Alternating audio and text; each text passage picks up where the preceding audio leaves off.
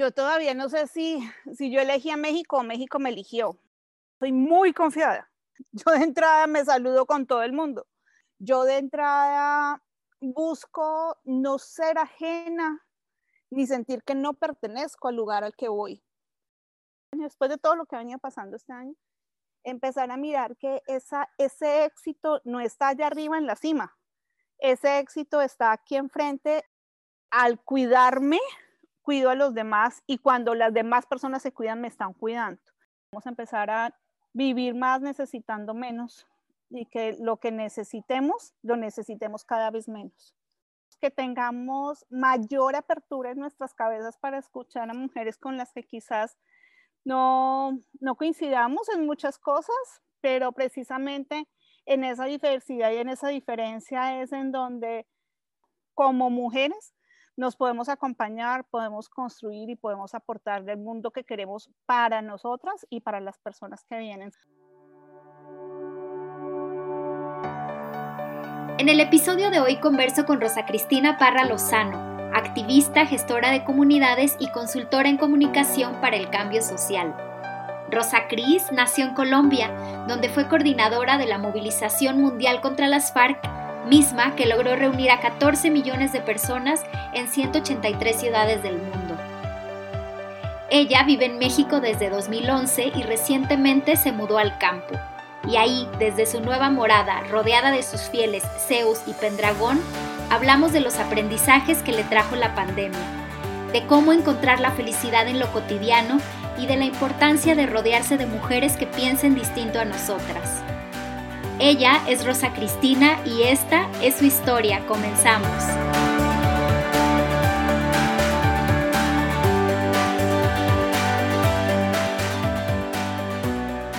Y hoy tenemos una invitada a la que yo admiro mucho, eh, la conozco creo que por encimita, porque seguramente hay tantas cosas que, hay que descubrir de Rosa Cristina Parra.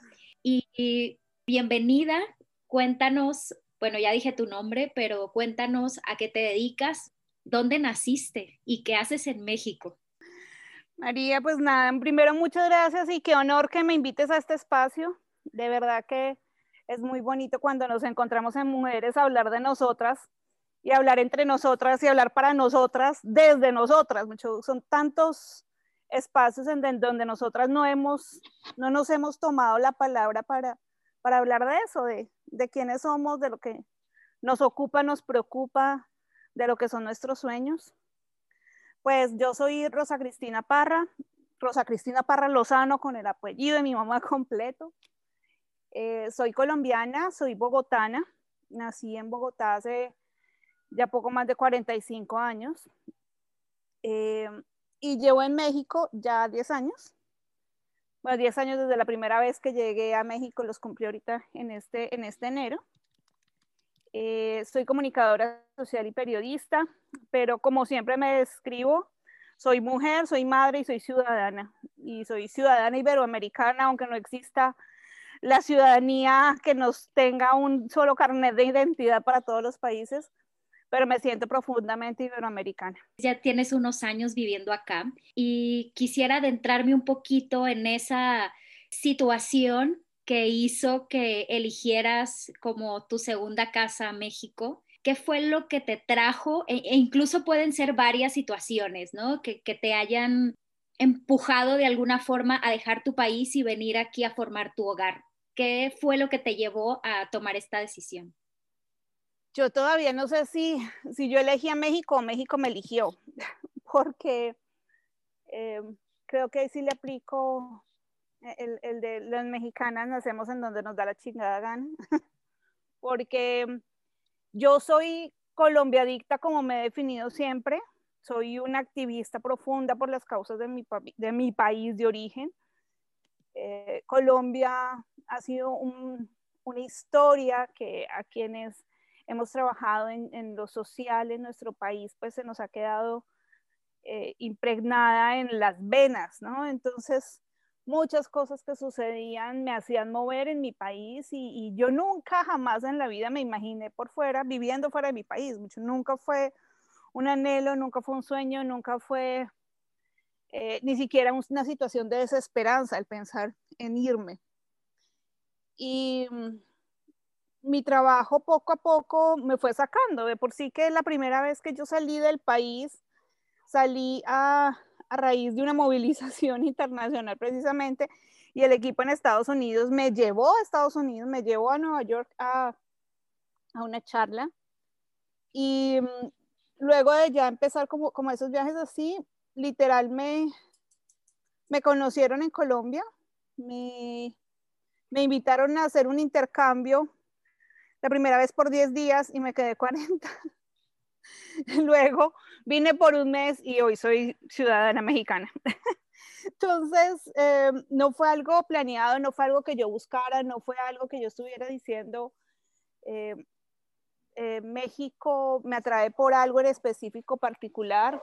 Siempre sentí una afinidad muy cercana desde que llegué, nunca me sentí extranjera, pues más allá como de los procesos migratorios y esas cosas que fueron mi, dolor mayor, mi mayor dolor de cabeza pero yo nunca me sentí extraña. Creo que Colombia y México compartimos muchos, muchos procesos sociales, muchos procesos políticos, muchos procesos de construcción social que me han hecho sentirme muy cercana y a la larga yo también eh, no, me no me he desarraigado. Yo sigo siendo eh, muy activista para las causas en Colombia, entonces para mí ha sido el tener la fortuna de poder pensar en otro país, de poder pensar en construcciones para otro país sin dejar de construir para Colombia.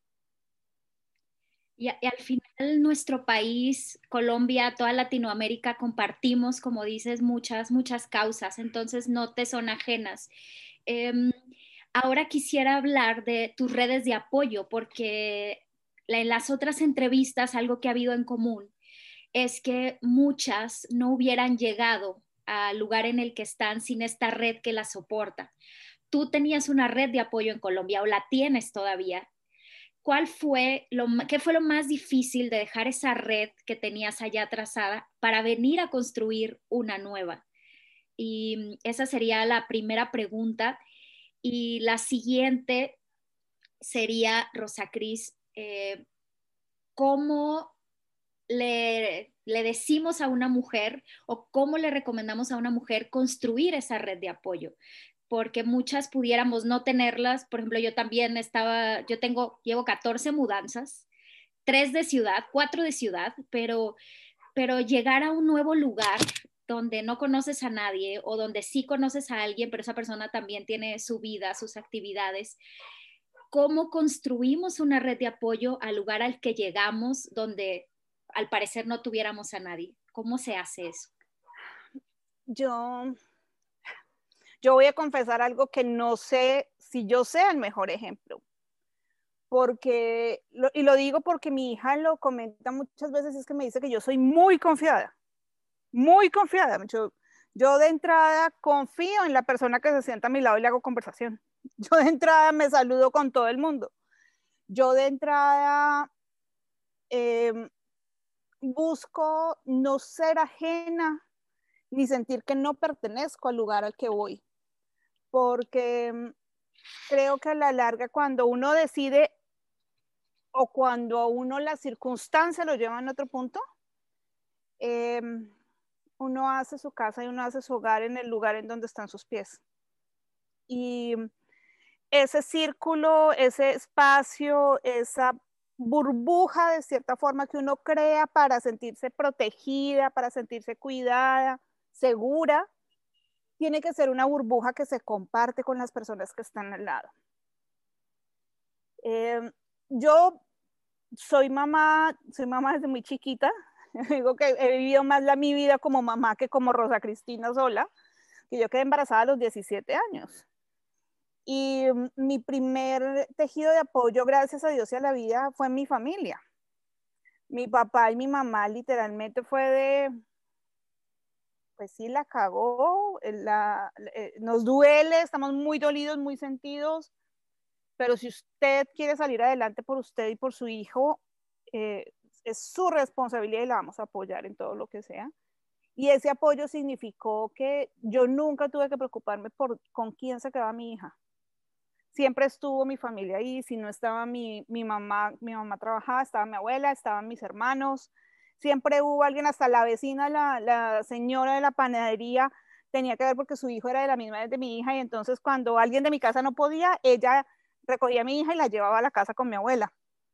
Entonces yo nunca tuve que depender, yo nunca tuve que salir corriendo de mi, de mi trabajo o de la universidad alguna cosa a ver a mi hija porque mi hija siempre estuvo cuidando. Entonces, digamos, eso para mí, obviamente como mujer, como madre joven, permitió que mi mundo no tuviera límites. ¿no? Siempre tuve un respaldo, siempre tuve un acompañamiento y un acompañamiento tal que, que fue la complicidad de mi papá y mi mamá que siempre me, me impulsaron a que si yo no me sentía cómoda en algún lugar, no me obligara a estar en ese lugar. Si ya no sentía que, si ya sentía que, que, estaba llegando a un techo que, que ya no iba a avanzar más, que la situación con mis jefes o con compañeros de trabajo no estaba funcionando, que me podía ir porque pues lo único que podía ser eterna era mi tranquilidad y el resto pues los trabajos podía moverme. Entonces esa posibilidad de no aferrarme a un espacio a un lugar em, y, el poder seguir creciendo profesionalmente y seguir avanzando como persona, pues me permitió que mis tejidos fueran unos tejidos muy sanos, porque aunque sé afrontar conflictos y sé que se, generan conflictos en todo, no llegaba al punto de que las relaciones se dañaran. Entonces, por ejemplo, en todos mis trabajos, casi todos, yo salí por decisión propia de, creo que es el momento de irme y les amo infinitamente y les agradezco y conozco y sigo hablando con todas esas personas con las que yo trabajé en algún momento, con mis jefes, con compañeros de trabajo. Y eso se fue convirtiendo en mi tejido de apoyo, porque pues yo seguía siendo esa mujer, madre soltera que iba avanzando profesionalmente.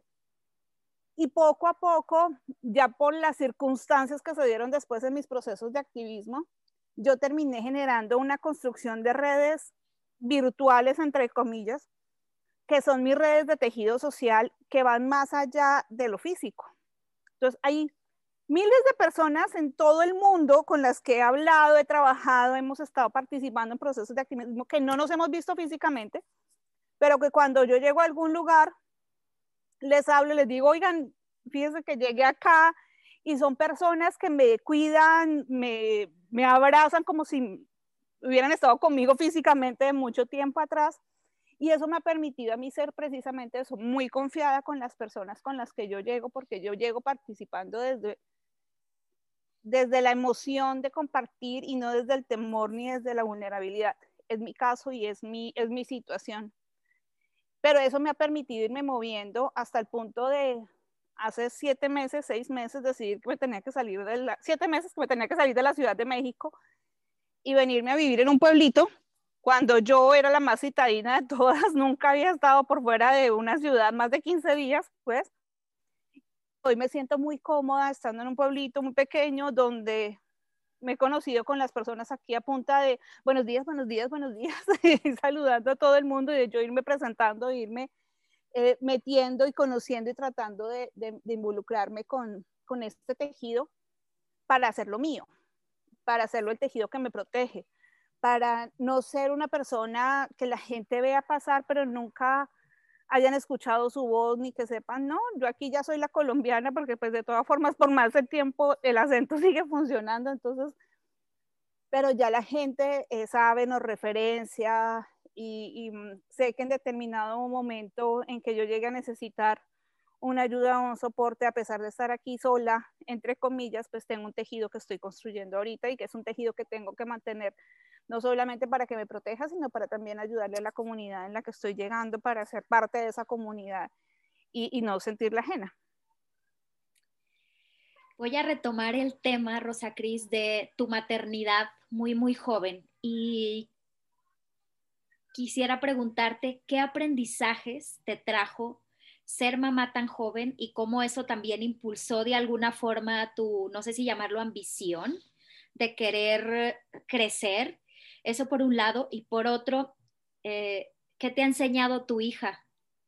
Eh, ¿Qué has aprendido de ella? Porque no tengo hijos, pero mis sobrinos o mis primos más chiquitos a mí me enseñan todos los días, entonces me imagino con más razón una hija.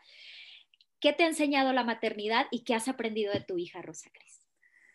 Yo, yo me la he cuestionado mucho porque soy una convencida de que la maternidad será deseada o no será.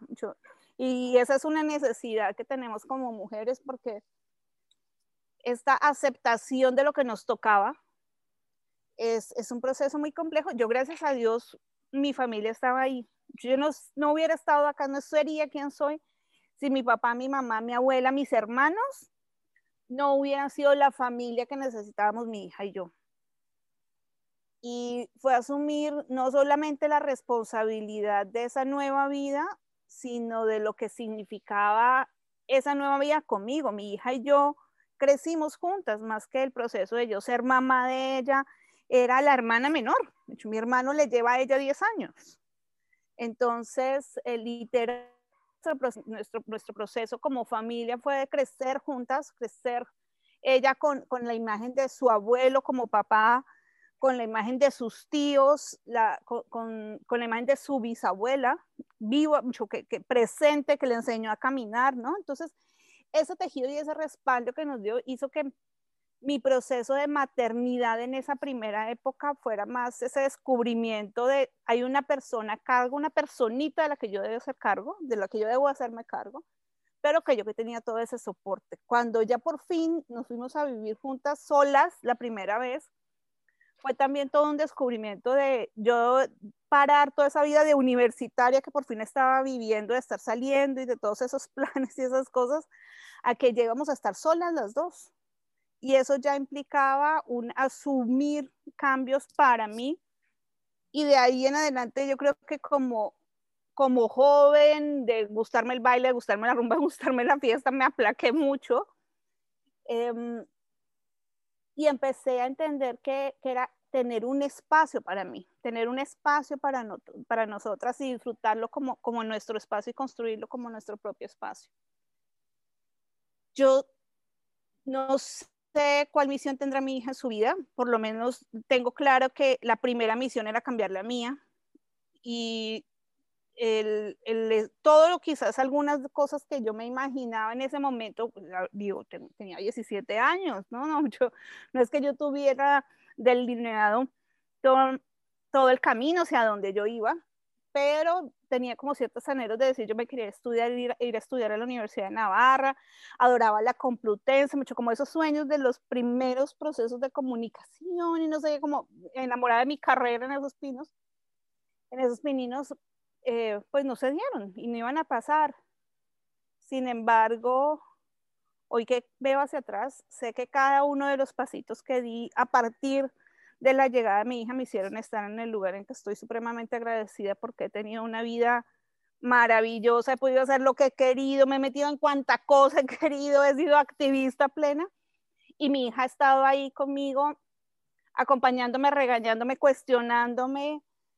Eh, es muy mi polo a tierra muchas veces, aunque también yo muchas veces le digo a ella, bendito Dios, menos mal que yo soy la esperanza andante, porque si fuera por ti andaría deprimida, porque contrario a yo creer que todo va a estar bien, mi hija se va para el otro lado.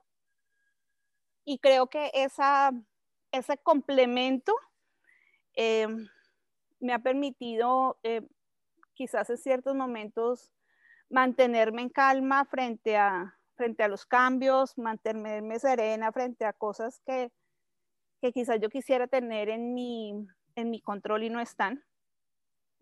Y por el otro lado, ya en, en este tiempo reciente, pues yo la verdad es que yo nunca tuve una vida en pareja.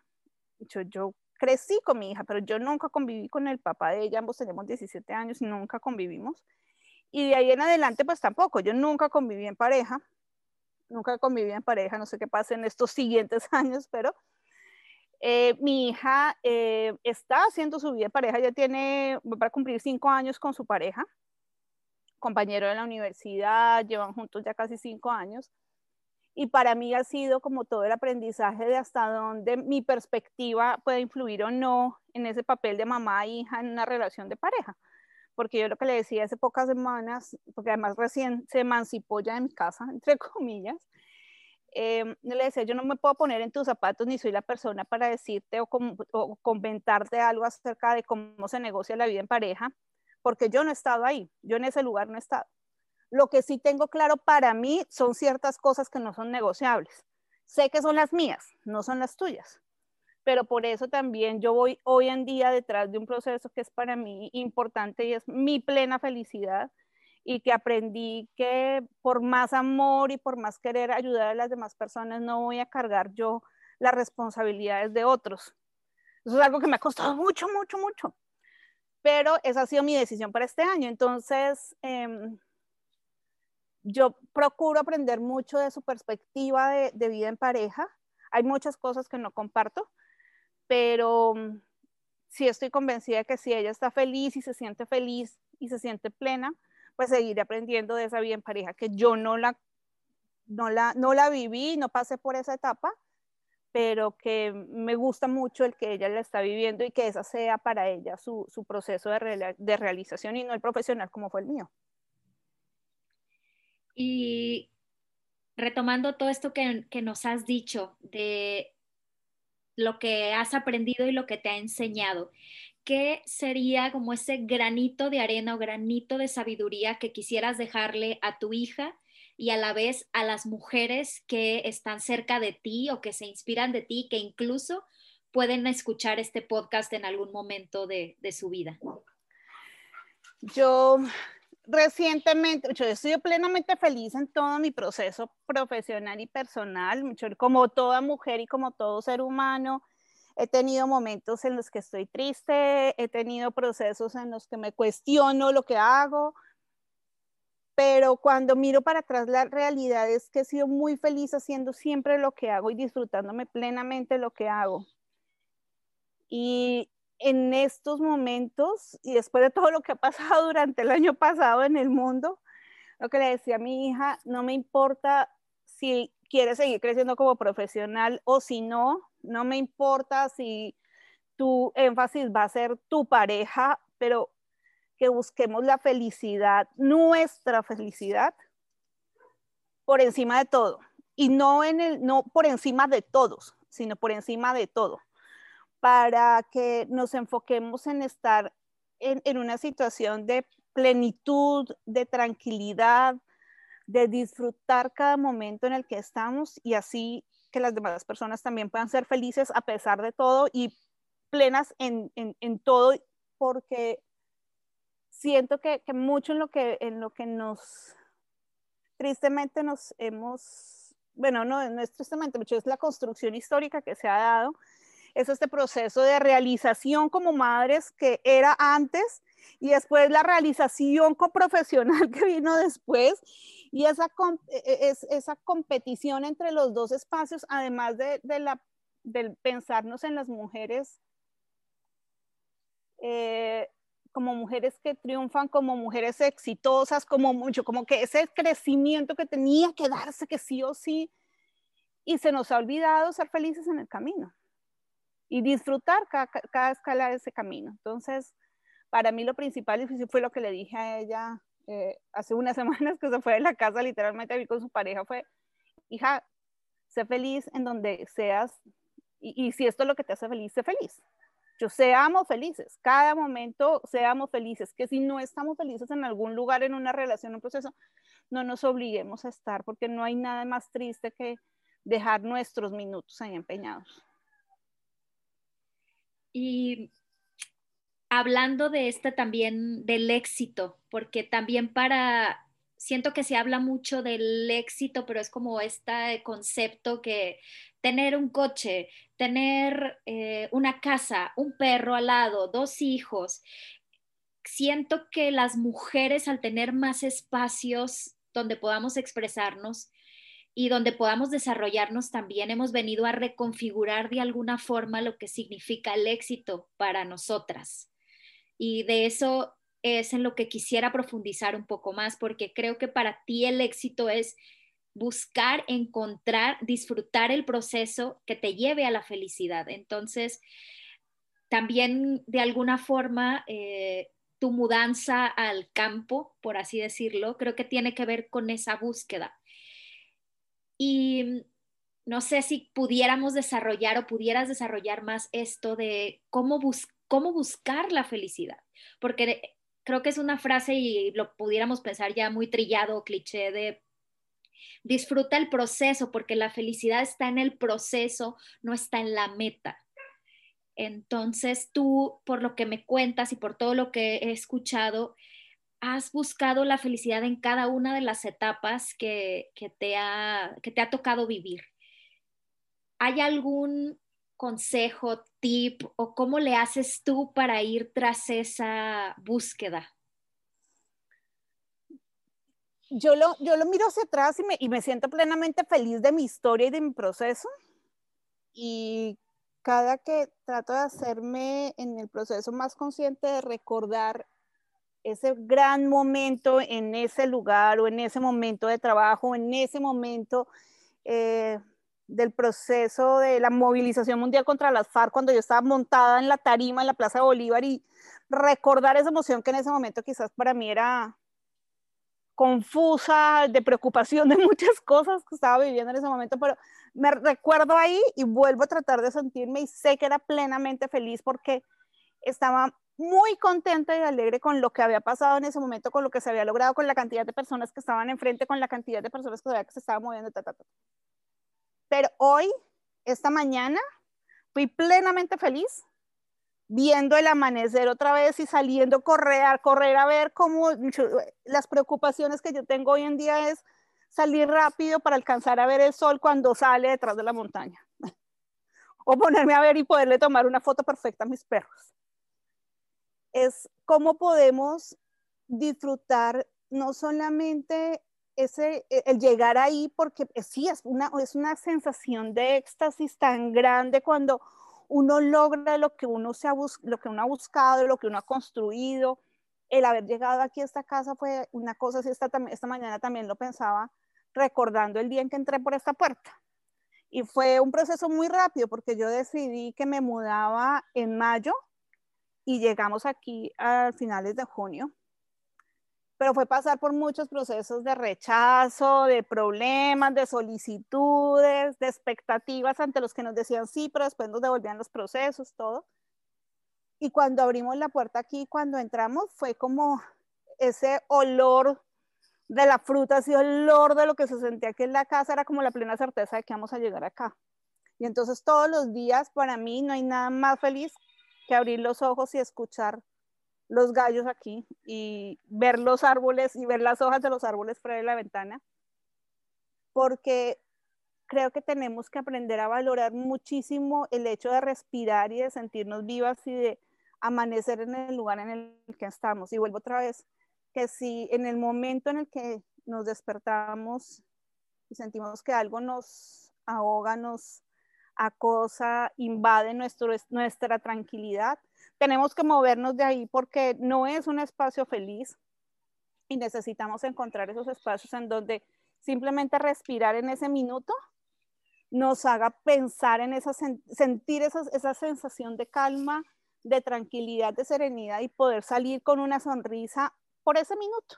Si al siguiente tenemos que ir a buscar en con qué vamos a pagar la renta, ok, vamos al siguiente minuto a eso pero el cómo podemos disfrutarnos cada momento y empezar a mirar, sobre todo después de lo que nos pasó este año, después de todo lo que venía pasando este año, empezar a mirar que esa, ese éxito no está allá arriba en la cima, ese éxito está aquí enfrente en el momento en que yo empiezo a caminar, así sea para darle vueltas a mi casa, pero sentir esa tranquilidad y esa plenitud en lo que estamos haciendo y disfrutarnos desde el espacio en el que estamos como los elementos que comemos, como el placer de, disfrutar que hacemos algo para alimentarnos, o el placer de que nos sentamos a, leer un libro, o el placer de que estamos haciendo algo que nos va a retribuir económicamente para poder pagar el lugar en el que estamos o lograr lo que queremos alcanzar, pero no poner nuestra felicidad en ese lugar allá lejano sino es cada momento de lo que estamos viviendo, cada momento de lo que estamos sintiendo, que es lo que nos ayuda a llegar a ese camino. Qué bonito. Eh, ahorita que, me, quedó muy grabado ese momento en el que dices el olor de la fruta. Eh, ¿Ya no comes carne o ya, o ya comes carne? Porque tenía entendido que tuviste un periodo de comida basada en plantas. No sé si todavía lo sigues y cuéntanos cómo fue ese cambio y, por qué lo sigues o no lo sigues ahora.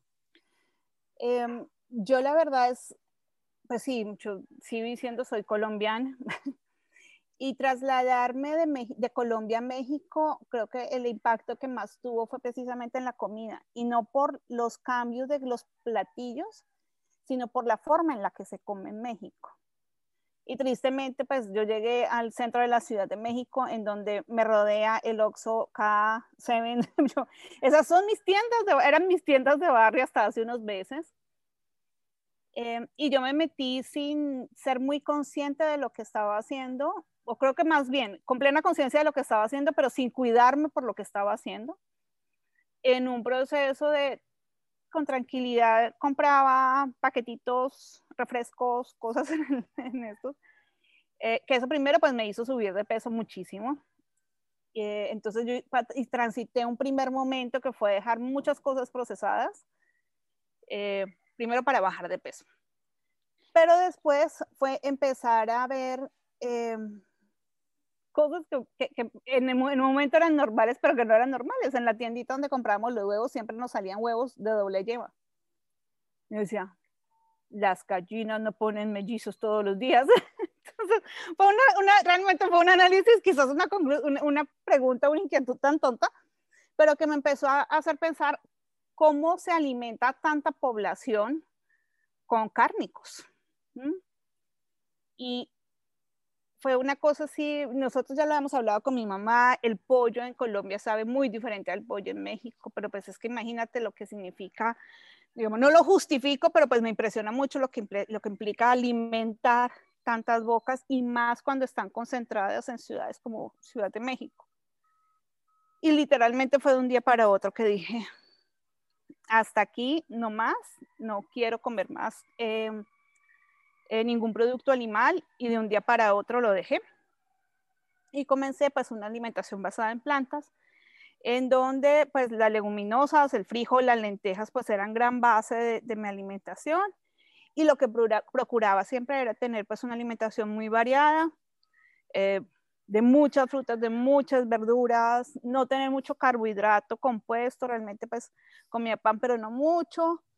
Y lo que procuraba era hacer las cosas yo, yo no ir a comprar eh, eh, alimentos complementarios o, cosas que reemplazaran la carne o todas estas mix que se hacen de soyas y de todo que pues que no tenía chiste. Mucho mi plan era dejar de comer comida industrializada, pues a la larga la carne es lo más industrializado que hay pero pues tampoco quería ir a comer todos estos complementos, entonces yo realmente aprendí entonces a hacer quesos veganos, leche vegana, hacía queso de garbanzo, de papa, de almendras, leches igual, y así me mantuve por cerca de casi cuatro años, hasta que llegó la pandemia y me dio tres vueltas y, y, mi cabeza y mi cuerpo necesitaron volver a la carne, quizás yo creo que el mismo estado de ansiedad y de la depresión por la que pasé, que fue tan fuerte, pues también como que terminé comiendo y como que volviendo a eso, que era como, pues, molesto mucho que forever gordita, pues uno termina volviendo otra vez a saciar eh, con comida eh, sus preocupaciones.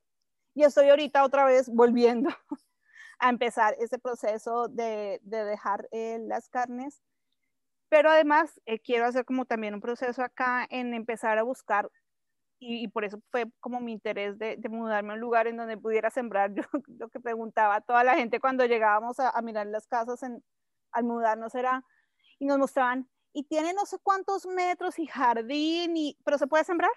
La gente nos miraba como locas, porque lo que queríamos era un lugar donde pudiéramos llegar a revolcar la tierra y pudiéramos empezar a sembrar eh, comida que pudiéramos comer para nosotros de autoconsumo, pero que fuera más sano. Y en eso estoy. Estoy volviendo otra vez a, hacer la transición de para atrás. Ya no la estoy haciendo tan estricta, pero quiero buscar eh, comida más orgánica, no en el sentido de la moda, sino en el sentido de comida que realmente sea alimento para mí, no para la multitud. eso es como lo que le estoy poniendo como prioritario. Ahora quisiera preguntarte si tienes alguna práctica espiritual, incluso también algo que, es que ha sido común denominador de mis otras eh, entrevistadas, es que también toman terapia y que la terapia ha jugado también un factor ahí importante en cómo autoconocerse para después poder dar a las otras personas. Entonces, esa sería mi pregunta. ¿Tienes una práctica espiritual? Eh, si tomas eh, algún tipo de terapia, coaching y demás. Y, y si esto ha influido de alguna forma en todos estos procesos que me platicas de evolucionar tanto tu forma de alimentarte, tu forma de ver la vida, tu visión de, sí, para acercarte a los animales y demás. Yo realmente desde, desde siempre estuve muy, tuve mucha prevención con todos los procesos de coaching. Eh, precisamente también porque en, los procesos que, que, llevé de activismo fuertes en Colombia, pues habían ciertos grupos que llegaban eh, como colectivo casi que a tomarse las, las iniciativas en las que yo estaba participando y se convertían en grupos de poder dentro de las redes en las que yo estaba y yo tenía que estar ahí cuidando a todas las personas que tenía, entonces digamos como que siempre tuve cierta prevención a eso. Nunca antes había asistido ni había participado en ninguno. Y aquí en México estuve cerca de algunos, me invitaron muchas veces, pero también con esa misma prevención. Ya en 2017 2016, 2017, 2017 precisamente a raíz de un cambio de, trabajo que me costó muchísimo soltar, em, comencé realmente, me, me, acercaron primero al estudio de la cábala y después empecé a acercarme realmente al, al Hoponopono y comencé a, a seguir mucho el, el, la práctica del Hoponopono y es quizás lo que he hecho y he trabajado más desde 2017 para acá. Pero pues el año pasado literalmente yo me rompí, me rompí por dentro y fue precisamente a raíz de eso, de, mi aprehensión a soltar y mi interés de hacer tanto en una situación, en una coyuntura en la que se salía de mis manos. Y creo que el, el haber estado aquí en Malsource, en, yo empecé todo el proceso de encierro al mismo tiempo de lo que pasó en Bogotá. Eh, y veía que aquí no pasaba nada, empecé un despliegue con todas mis redes acá y yo de cierta forma creo que era como esa necesidad de que como no iba a estar en mi tierra, como no iba a estar con mi familia, como no iba a estar cuidando, poder cuidando a, no iba a poder cuidar a mi, a, mi familia, a mi papá, a mi mamá, a mi abuela, que son personas adultas mayores. Eh, yo le decía a todo el mundo, yo siento que lo que hago acá es una extensión de que alguien más va a cuidarles a ellos allá pero llegué a un punto en que la falta de posibilidad de hacer más me terminó rompiendo y entré en un cuadro de depresión muy profundo que sí me hizo llegar a, terapia. Y parte de lo, que, de lo que fue mi proceso de mudanza y de lo que ha sido llegar a este, a este momento aquí es el reconocimiento de que tenía que ponerme yo en el centro antes de poner al mundo en el centro porque pues yo era la araña feliz y sigo siendo la araña feliz y amo eh, trabajar por las causas y vincularme y hacer. Eh, y eso me hace feliz y me hace feliz, pero que también tenía que cuidarme, pues porque a la larga, como me decía un amigo, si no te salvas tú, ¿quién te va a salvar? Y, y fue eso, ¿no? Entonces eh, fue tomar la decisión de que necesitaba mudarme, que yo iba a poder seguir haciendo lo que quisiera hacer, pues que a la larga siempre lo he hecho, a través de internet, no necesitaba estar en un lugar físico para poderlo lograr, pero quitarme un poco ese, esa sensación de vulnerabilidad, de angustia que me generaba tanto el lugar en el que estaba viviendo para poderme cuidar y sigo en ese proceso de terapia para ayudarme a redefinir mis prioridades ahorita, pensándome en eso. Mucho yo soy plena convencida de que realmente he sido una profesional exitosa, he llegado hasta donde me lo he propuesto, no porque esa sea mi meta y es allá donde quiero estar, si, si no diría quiero ser presidenta de Colombia y estaría corriendo detrás de eso, pero no. Em, pero siento que profesionalmente he hecho un trabajo muy interesante y sobre todo la verdad es de mis procesos de activismo, pues que me lo decía este mismo amigo que me decía del tema de salvarme, me decía, usted ya hizo mucho, mucho. siéntase plena porque de verdad usted ha hecho mucho en Colombia y, no necesita hacer más. Hay muchas personas que ni siquiera han movido un dedo para hacer algo de lo que usted ha hecho. Siéntase plena y tranquila, pero cuídese. Y entonces ahorita mi prioridad es esa. Yo quiero seguir haciendo mis cosas, quiero seguir incidiendo, quiero seguir construyendo desde capital social pero mi prioridad en que me cuido yo, primero yo, y de ahí en adelante sigo. Entonces, mi proceso de terapia ahorita está en eso, en priorizarme y seguir buscando cosas que me permitan ser feliz, tener tiempo para caminar, volver a administrar mi agenda. Esas son cosas que hoy en día valoro enormemente porque llegué a un punto en el que tenía 10 horas del día ocupada y literalmente terminaba el día y decía, ¿y yo? Pues yo no sé qué se había pasado con mi tiempo porque yo no lo tenía. Uf, quiero hacer una pausa porque eh, tal vez tengo aquí a la próxima presidenta de Colombia y a lo mejor esto va a ser una joya en unos 10 años. Este, Rosa Cris, ¿dónde te ves en 10 años? ¿Te ves regresando a tu país? ¿Te ves haciendo, o sea, tomando, yo, yo, yo, no sé, yo yo sí te veo ahí, pero tú te ves en 10 años dónde, haciendo qué, y si tu meta, o bueno, no tal vez tu meta, pero si en algún momento cuando eras chiquita pensaste, quiero ser presidenta de mi país. Nunca, nunca, la verdad. Mira, yo vengo de, ayer lo hablábamos con una amiga que, que se estuvo quedando unas semanas acá le decía que yo la verdad siento que mi construcción de ser política, de ser mujer y ciudadana política viene de atender mesas en el restaurante de mis papás. Porque pues yo nunca tuve, mi familia X, cero, mi familia nunca intervino en nada de activismo, mi familia nunca intervino en nada de política. Yo crecí literalmente atendiendo mesas, lavando platos. Eh, eso, eso fue mi proceso hasta la universidad.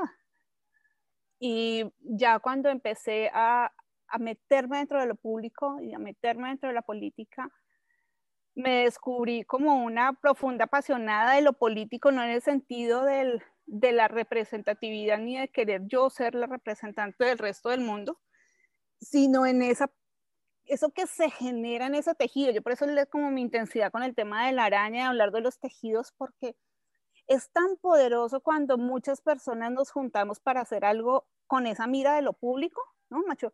Más allá de, nuestro interés personal y de nuestro interés de la familia, el cuidar a las otras personas, el cuidar al otro, el cuidar lo otro, parece tan bonito y para mí ha sido tan poderoso en todos los procesos en que yo he vivido que yo nunca me he imaginado y varias veces he tenido amigos que han venido a, decirme ya cuándo te vas a regresar la campaña al Senado en Colombia y toda la cosa. Y yo, eh, no, yo porque siento que mi proyecto de vida, hasta donde lo he traído ahorita, ha sido sin pensar lo que esa era la mira, sino ser la araña, la activista, la conectora, la que incide, la que habla de la política, la que cuestiona a los políticos, la que milita en un partido pero no eh, buscando que otras personas voten por mí y me elijan a mí como representante.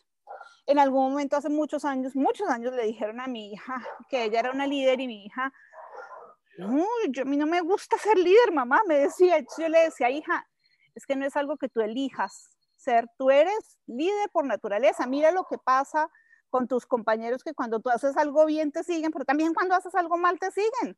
Entonces, eso es ser líder. Y si pienso en lo que eso le decía a mi hija, pues eso mismo me pasa a mí. Yo no busqué estar ahí, pero los procesos de los tejidos me han llevado a estar en esos espacios donde yo conecto a las personas y ayudo a que se protejan en esa conexión y disfruten haciendo algo juntas, porque mucho de lo que me he encontrado dentro de esos procesos políticos de activismo es que la gente termina frustrándose y decepcionándose porque otras personas los agarran de caballito de batalla. Los agarran para pararse en sus hombros y ser ellas las personas que después se llevan los frutos y ser ellas después las personas que se llevan la gloria. Y yo no, yo estaba back, pero ahí tejiendo. Y precisamente por eso no sé en dónde voy a estar en 10 años. ¿qué, ¿qué, es lo que siento? Y, y yo lo, lo, he reflexionado mucho sobre, sobre México y Colombia. Yo desde que llegué a, a, México he estado estudiando, pues acompañando los análisis que hace el Instituto de Estudios para la Transición Democrática, el, el IETD, cuestionando ese proceso democrático en México, ese proceso democrático en, en el país. Y siento, y siento que uno de los procesos que,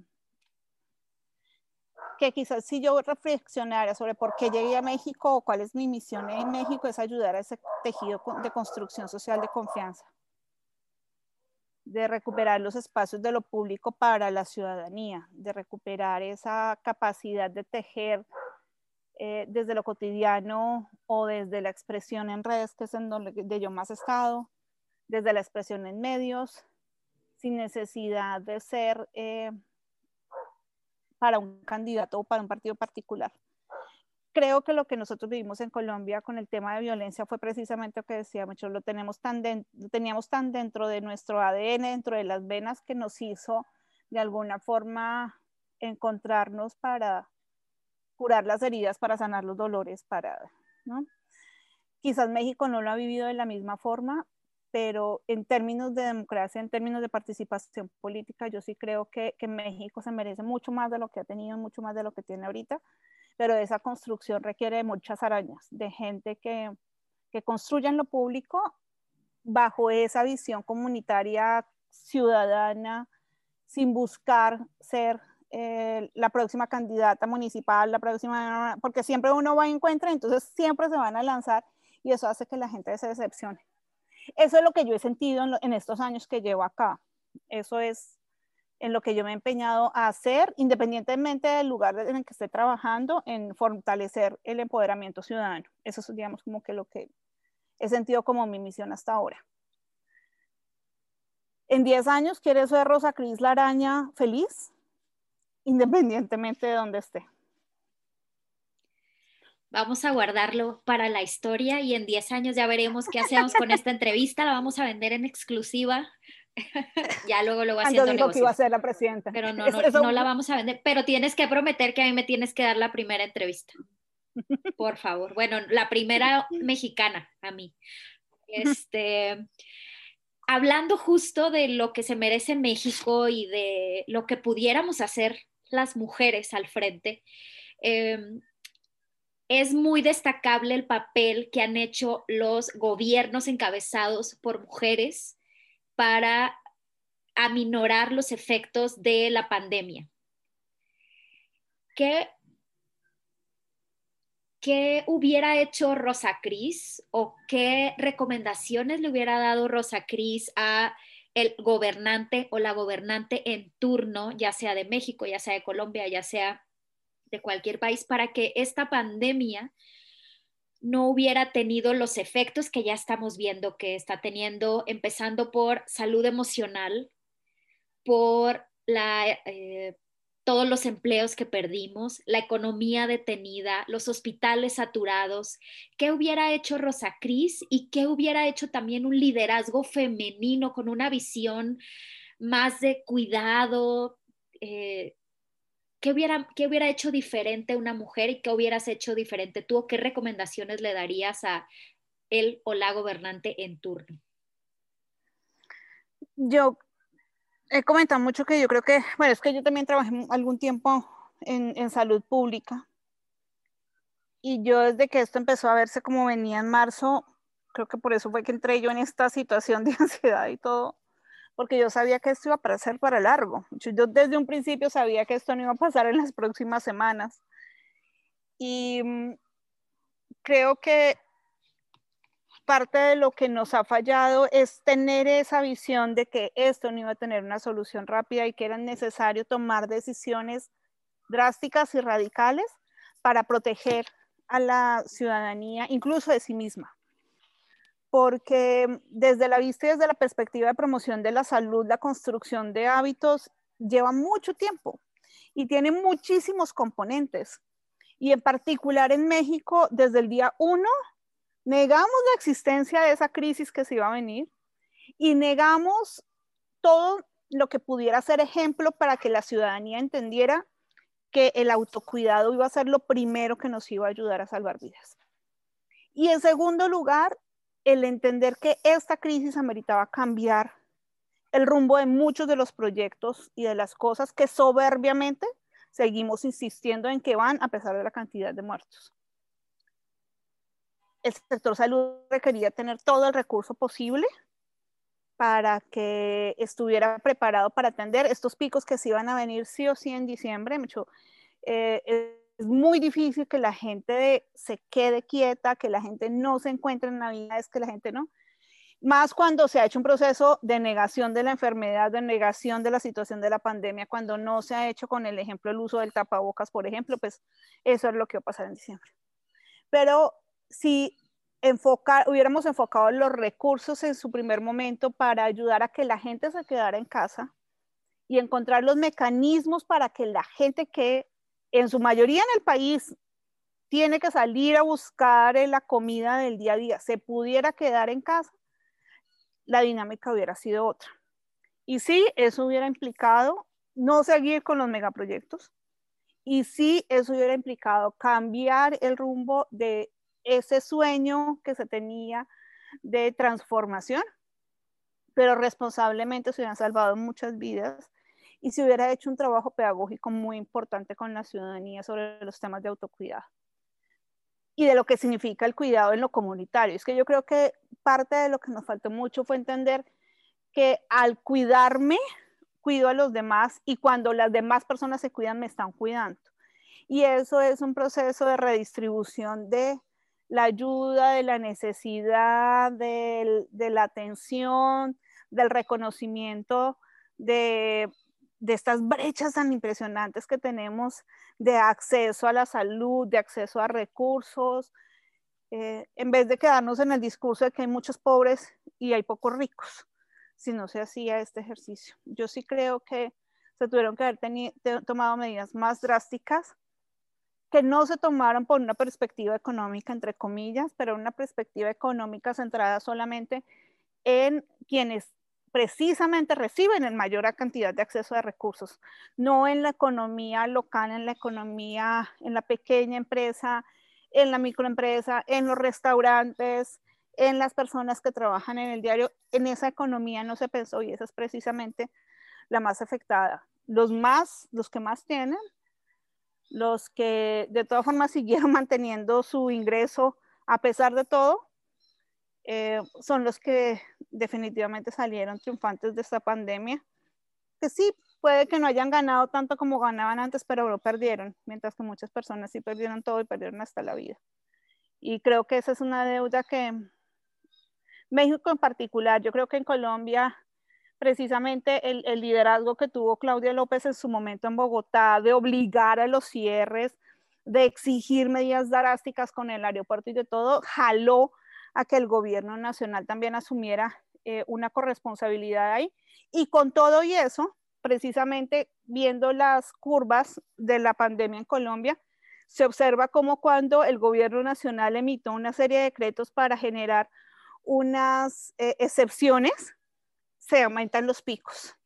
Eh, y está ahí. Cuando se piensa primero en la economía que en el cuidar a las personas y no en la economía del más pobre, sino en la economía del que más tiene, pasa lo que nos pasó en el, en el país. Voy a retomar ahí la figura de Claudia López porque creo que también es como un emblema de alguna forma. Es la primera alcaldesa, si no me equivoco, de Bogotá, pero aparte tiene una historia interesante y ella, o sea, su persona también tiene un perfil interesante también he visto que en tus redes de alguna forma compartes las cosas que ella hace, incluido este comentario también de, cómo ha llevado, ha llevado la pandemia. Y quiero que me cuentes de Claudia López y de otras mujeres que te inspiren. Otras mujeres, puedes decir los nombres, puedes no decir los nombres, pero, pero mujeres que te inspiren y que mantengan como esa llama encendida de, como activista, como mujer y como defensora de los derechos de las mujeres, por ejemplo. ¿Quién te inspira, Rosa Cris? Yo, yo, a mí me inspiran todas las mujeres. Si te lo digo la verdad, mucho. Yo soy una apasionada de la historia de cada mujer que hoy en día está parada en este mundo. porque cuando empiezo a, a verme reflejada en ellas, empiezo a ver las opciones y oportunidades que hubo en mi camino, pero empiezo también a sentir en muchos casos las oportunidades que ellas no tuvieron y el, la necesidad de cómo hacemos para que así sean tiempos diferentes también las tengan o puedan acceder a similares procesos o puedan acceder a similares cosas. A mí me impresiona una Claudia Sheinbaum. Echarse encima a la Ciudad de México no es nada fácil, a pesar de que no coincido con muchas de las, de las decisiones que ha tomado o con la forma en que las comunica, pero yo creo que incluso ese proceso que ha venido llevando en las últimas semanas de asumir directamente su, el uso del tapabocas, de ponérselo siempre, de quitárselo siempre, a pesar de ese lenguaje y de esa comunicación pública que ha llevado el gobierno federal, creo que es muy, espérame un segundo porque ahora sí no, ya. Eh, creo que lo que ha hecho Claudia Sheinbaum llevando ese, ese proceso, esa dinámica del uso del tapabocas, independientemente de lo que ha pasado desde la figura del presidente, es muy interesante para poder generar esos otros lenguajes que necesitaba la ciudadanía.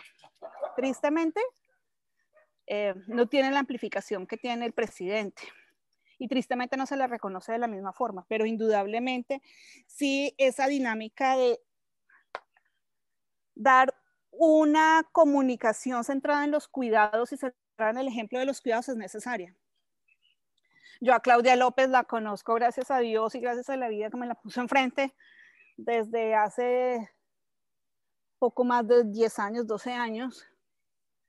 Eh, y la he admirado toda la vida, pues porque es de las mujeres que literalmente ayudó a escribir la historia, la, la, nueva historia de Colombia, lo que se hizo y lo que ella hizo desde el proceso de la, de la constituyente en la que participaron tantas mujeres y tantas, tantos hombres jóvenes para proponer la nueva constitución eh, del país, pues nada, mucho es, nomás ese hecho ya es, es, es, muy importante.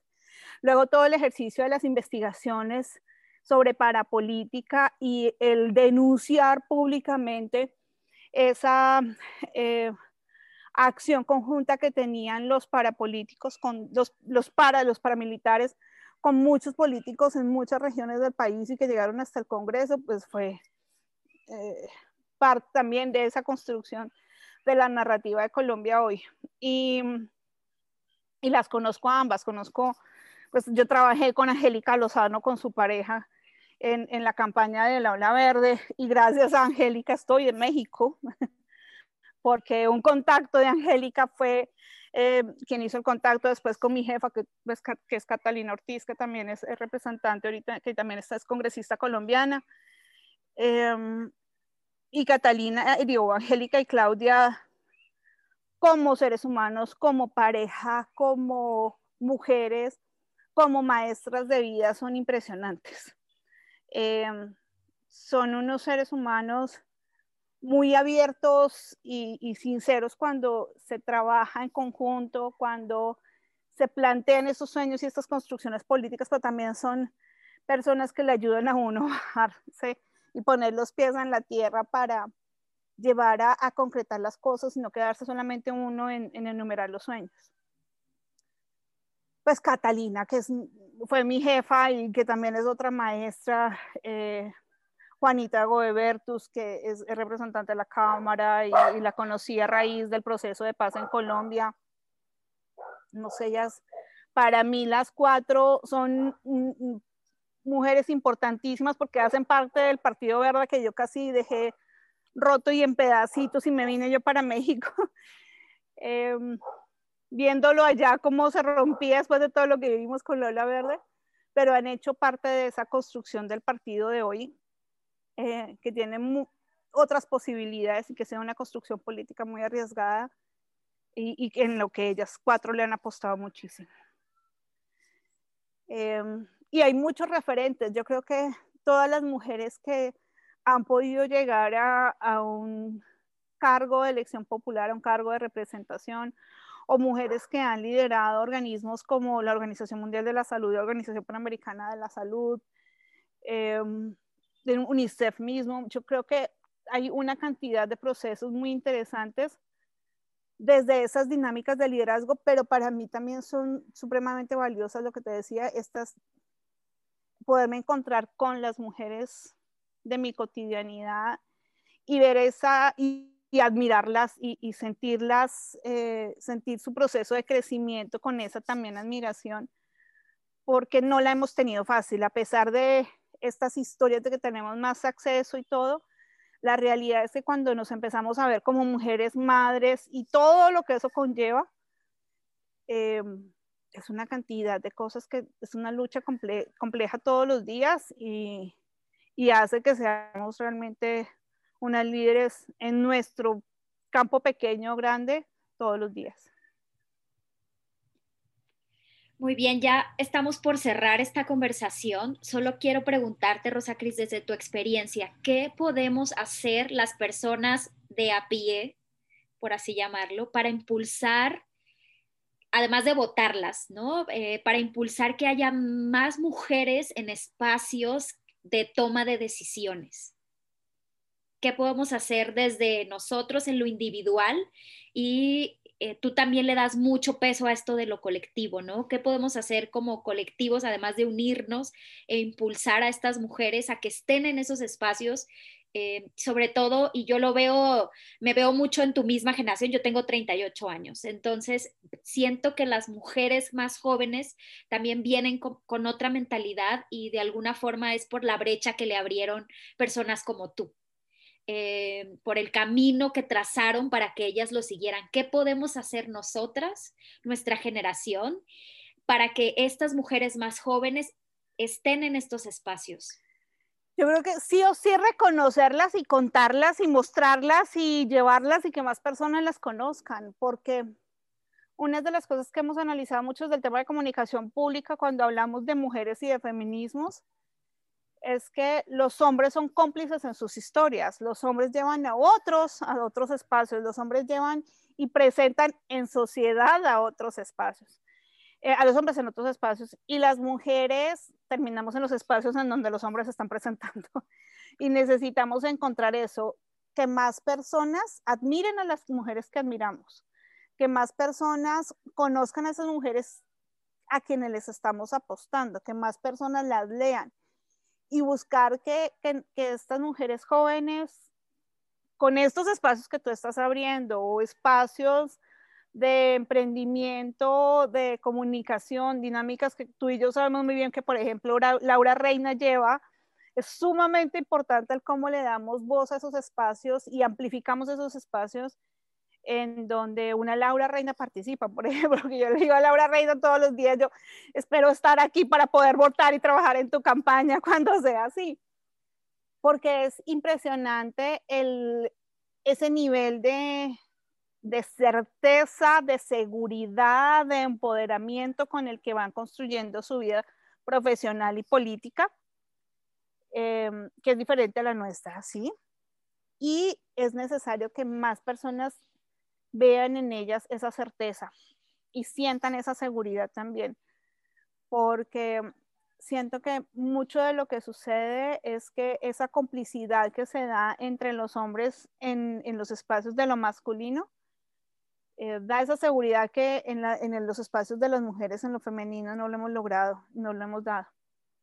Y yo sí creo que en la medida en que con más confianza las comentemos, las compartamos, multipliquemos lo que dicen, llevemos a otras personas a hablar de ellas y a conocerlas, ese voz a voz va a hacer que más personas vean que hay unos liderazgos femeninos muy importantes, muy interesantes, que tienen unas apuestas diferentes. Y lo otro que también tenemos que hacer sí o sí es que tenemos que ayudar en esa traducción entre muchos lenguajes técnicos que a veces resultan pasándonos porque resultamos metidas mucho en la academia y se nos olvida que todavía en ese mundo de espacio fuera de la academia hay personas que tristemente me estoy encontrando ahora que vivo en el pueblo, personas que no saben leer ni escribir.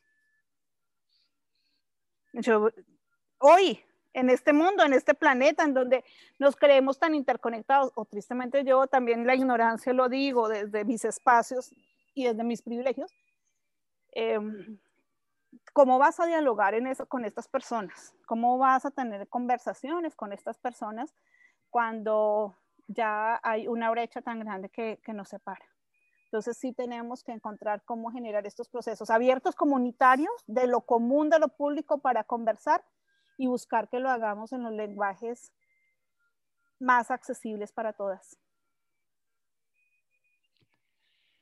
Qué inspirador lo que nos acabas de decir, Rosa. Em, pues ya para cerrar, eh, solo quiero que nos recomiendes un libro, el libro que te haya marcado. No, no vamos a entrar en esos, en esas en esos chistes del pasado, pero más bien que nos recomiendes un libro que tenemos que leer, eh, uno o varios, ¿eh? y también si tienes alguna película, serie favorita, canción favorita, eh, como lo que te alimente. ¿Qué nos quieres recomendar? ¿Qué dices? ¿Eres mujer? ¿Quieres llegar a... ¿Quieres cumplir tu sueño? Tienes que leer esto, tienes que ver esto, tienes que escuchar esto. Lánzanos tus recomendaciones no lo, no lo podría poner desde el, desde el ser mujer y, y, el diferenciarnos porque para mí, y voy a dejar como un reto para las mujeres mexicanas que nos escuchan y bueno, sí, para las mujeres latinoamericanas que ojalá lo encuentren, el que podamos regresar a los conceptos más básicos de la ternura, de la felicidad, del encuentro con lo simple que es esa emoción de niñas y niños cuando juegan y para mí sigue siendo mi biblioteca de corazón que la cargo para donde yo quiera que vaya, que son todos los libros de Jairo Aníbal Niño. Eh, fue un escritor colombiano que gran, su literatura, eh, escribió mucho para teatro también, pero su literatura básicamente se enfocó en cuentos para niñas y niños. Pero hay un libro hermosísimo que vine a encontrar en México, que no lo había encontrado en Colombia, que se llama El libro de la caricia. Y es sumamente bonito que podamos llegar de nuevo y recuperar de nuevo ese tipo de lecturas que nos ponen en los espacios, entre comillas, más simples, pero que son los más maravillosos. Eh, en música, nada, escuchemos todo lo que nos haga vibrar el cuerpo, el esqueleto, que sintamos, pues obviamente por venir de donde vengo, soy champetuda, me encanta la salsa, amo la cumbia, me disfruto bailando todo, pero últimamente cuando pongo música colombiana, procuro encontrar música que me haga sentir, me haga vibrar y me haga volver a, eso, como a recuperar la felicidad. Y en series, yo creo que sigue siendo por elección y, y por intensidad, House of Cards, un ejemplo interesantísimo, interesantísimo que podemos seguir observando muchas veces desde diferentes posturas, desde diferentes procesos y analizar los diferentes personajes, porque después de lo que pasó recientemente en Estados Unidos, es, es em, una dinámica muy interesante para observar esas, esos procesos de lo de lo público. Y sí o sí, yo creo que algo que nos puede ayudar en esta reconversión, por decirlo así, de nuestras cabezas frente a lo natural, frente a lo social, frente a los temas del comer carne o no, el poder buscar todos los documentales. Yo en el momento en que en que tomé la decisión de basar, hacerme alimentación basada en plantas, hice un post con una serie de películas de todo tipo, documentales de todo tipo,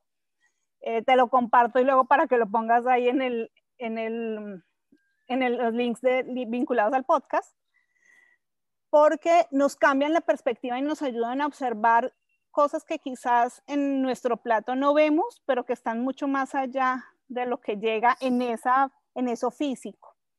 Y nos pueden ayudar mucho a entender quizás eh, a volver, a, no, no a volver, realmente a entender cómo podríamos estar participando en el mundo de hoy.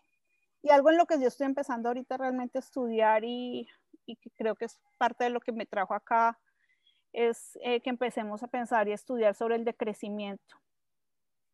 Eh, como, como una, más allá de, de, esta teoría macroeconómica, realmente el poder empezar cómo podemos empezar a vivir más necesitando menos y que lo que necesitemos, lo necesitemos cada vez menos para ser más plenos, más plenas, más felices, más tranquilas.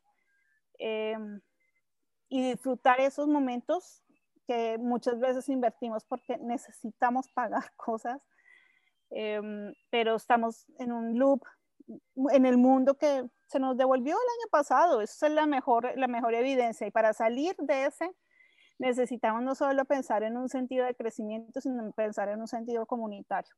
Y esa es mi, apuesta ahorita en mi pueblito. Rosa Cris, danos tu blog, cómo, cuál es el, cómo, cómo lo encontramos y tus redes sociales para seguirte. Bueno, yo estoy como Rosa Cris en Twitter y en Facebook. Mi blog es rosacris.com y ahí encuentran todas las historias, bueno, yo no todas las historias porque no publico tanto, pero sí por lo menos están todas las reflexiones de los últimos 15 años, porque por lo menos hago la reflexión anual que es gigante, entonces ahí siempre van a estar. Y eh, igual te voy a compartir esta, esta liga con la información de lo de los documentales veganos para que los tengas para el podcast. Lo último que quieras agregar, algo que no te haya preguntado y que sea importantísimo que nos quieras transmitir. No, mil gracias y de verdad, de verdad que abramos más espacios para escucharnos, que tengamos mayor apertura en nuestras cabezas para escuchar a mujeres con las que quizás no, no coincidamos en muchas cosas, pero precisamente en esa diversidad y en esa diferencia es en donde como mujeres, más allá de ponerle unismo, como mujeres nos podemos acompañar, podemos construir y podemos aportar del mundo que queremos para nosotras y para las personas que vienen, sean nuestras hijas e hijos, nuestras generaciones en general. Y esto fue todo por hoy. Espero que hayas encontrado la inspiración que buscabas. Síguenos en Instagram y Twitter en arroba tribu-podcast y en Facebook tribu.podcast. Gracias por escucharnos.